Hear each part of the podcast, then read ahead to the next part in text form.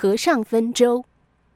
一个寺庙中有许多和尚，每餐都要分食一锅粥，又没有标准的度量工具，于是他们试图建立一种制度，公平合理地解决斋饭分配均衡的问题。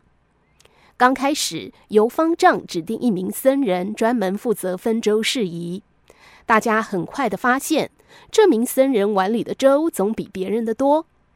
换了一位僧人，结果还是一样。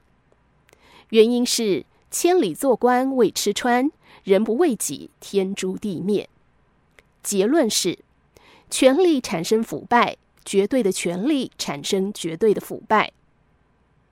于是方丈决定改为所有的僧人轮流主持分粥，每个人负责一天。结果每个人在一周内只有一天吃得很饱，其他六天饥饿难耐。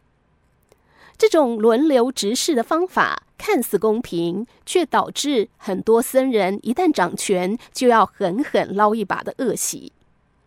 原因是看似公平，其实等于承认每个人都有给自己多分的权利。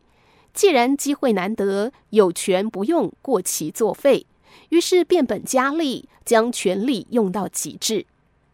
结论是：轮流掌权，轮流腐败。无意走了宝狗，来了恶狗。专人负责制和轮流执事制都不可取。方丈就让大家推举一位德高望重、大家都信得过的老僧人来主持分粥。这位德高望重的老僧人起初还能够公平分配，过了一段时间，也逐渐为自己和自己亲近的人多分一些，以致造成分裂，相互攻击。原因是社会关系盘根错节，来往有近有远，权力和利益造就阿谀奉承、贿赂和奴性。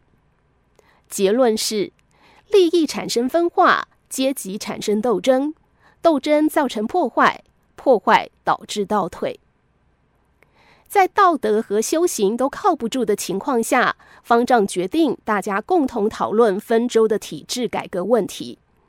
于是选举成立了分粥委员会和监督委员会，引进监督和制约的机制。执行了一段时间，公平基本是做到了。可是，在具体分粥的时候，监督委员常常对分粥委员的工作挑剔，分粥委员又据理力争，如此争论不休。等到达成一致共识，再分粥的时候，粥早就凉了。原因是一个槽上怎么能拴两匹马呢？权力多元化造成利益分歧，分歧产生对抗，对抗导致内耗，内耗势必降低工作效率。最后，他们决定实行每个僧人轮流值日分粥，并且明确规定，负责分粥的人必须是最后一个领粥。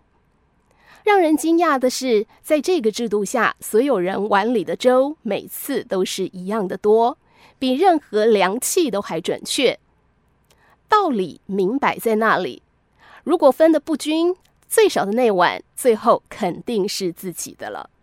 由此可见，好的制度能使坏人变好人，好人变圣人；坏的制度能使好人变坏人，坏人变恶魔。